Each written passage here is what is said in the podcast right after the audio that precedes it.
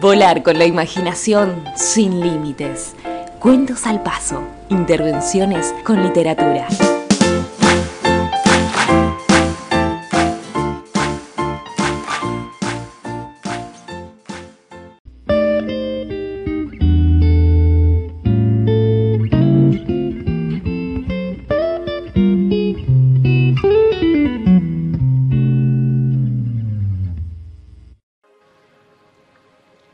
Noche, para irnos a dormir, enojo de conejo.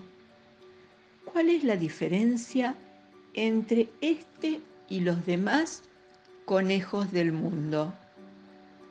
Las orejas no, son finas y alargadas como las de todos los conejos. Los bigotes tampoco, son negros y pinchudos como los que más. Los dientes menos que menos nuestro conejo tiene unos dientes enormes que usa, como todos, para morder zanahorias. Entonces, lo que distingue a este de los otros conejos es que cuando se enoja, se convierte en otro, en gato, por ejemplo, o en árbol, o en olla, o en guitarra.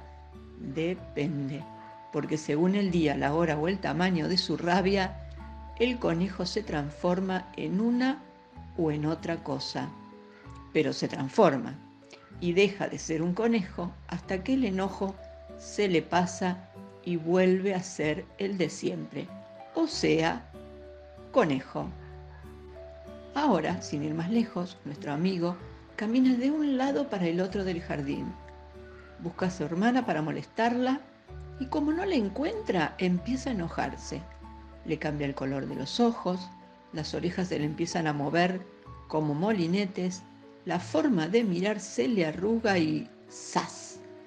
Cuando menos se lo espera, está hecho un gato. El gato en el que se ha convertido el conejo empieza a gatear hacia el pueblo.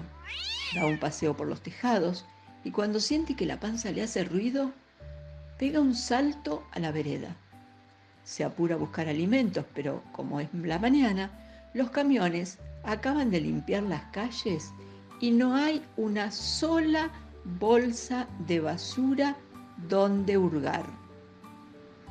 El hambre hace que el gato le crezca el enojo.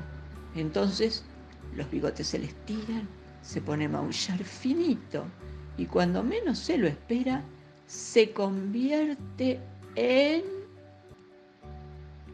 violín. El violín, que hasta hace un rato era gato, que a su vez era conejo, queda apoyado contra un paredón. Y nada más habría que agregarle a esta historia si no fuera por lo que pasa. ¿Y qué pasa? Pasa que pasa un hombre, un hombre que ve al violín abandonado y se sorprende. ¿Qué hace un instrumento musical abandonado? se pregunta. ¿Quién puede ser tan distraído como para olvidarse un violín? La cuestión es que el señor mira para todas partes y como no ve a nadie, agarra el violín y se lo lleva. Camina hacia la escuela de música, golpea la puerta del salón donde ensaya la orquesta y sin tomar en cuenta la rabia que provoca su interrupción, se dirige al director. Disculpe, dice el hombre, pero encontré este violín. ¿Y yo qué culpa tengo? Le responde el director, medio enojado, porque ese día el ensayo no sale y para Cosmo lo interrumpen. Ninguna, dice el hombre, pero se lo dejo por aquí. Y como siente que no es bienvenido, acomoda el violín en una silla y se va. La cuestión es que la música empieza a sonar nuevamente, pero ahora con ganas. Los sonidos van llenando el aire de la sala.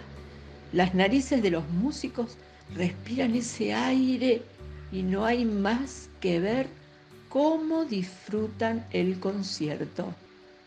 Algunos cierran los ojos para ser todo oídos, otros inflan el pecho para soltar las melodías con más fuerza.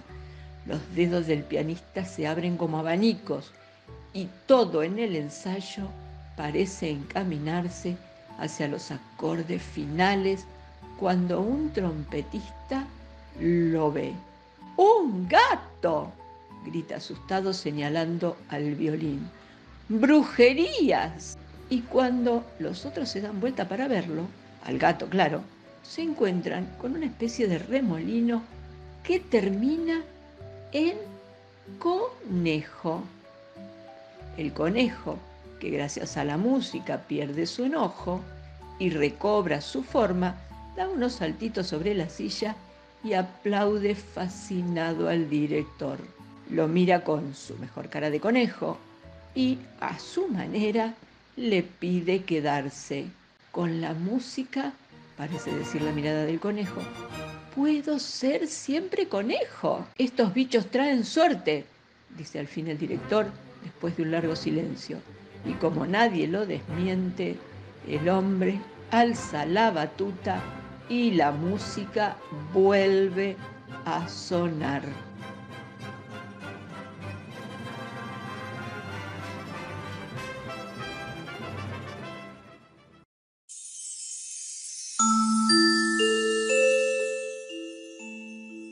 Te esperamos en el próximo episodio de Cuentos al Paso.